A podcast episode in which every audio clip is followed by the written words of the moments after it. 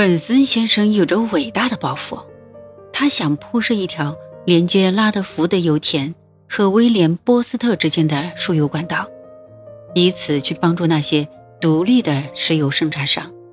他们都恐惧我的势力，又急于逃脱我的控制。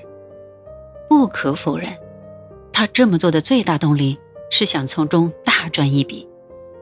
很快，这条连接滨州东北部。与西部的石油管线就以惊人的速度向前扑进了，这种壮举使我不得不注意它。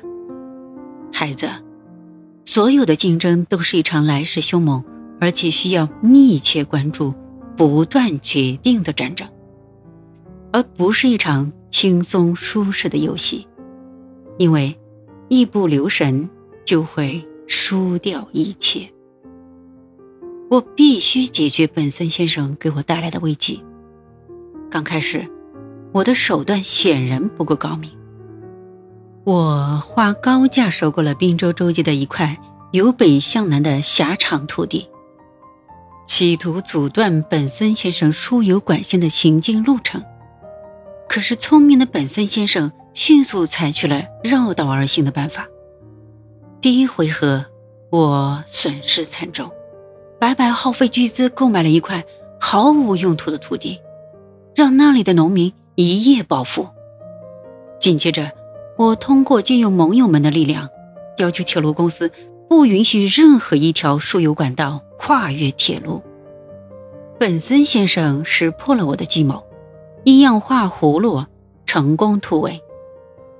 我不甘心这样的结果，企图通过政府的力量来阻止他。可我还是失败了。最终，我只能眼睁睁的看着本森先生成功铺设出一条长达一百一十英里的输油管道，成为人们心目中的英雄。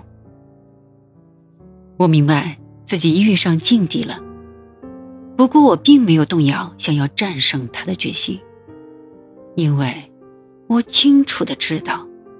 他所铺设的那条输油管道，会将那里的原油一点一点地输送到纽约，使他取代我，成为纽约炼油业的新霸主。同时，我还将失去对布拉德福德油田的控制权。我绝对不能够容忍这样的威胁。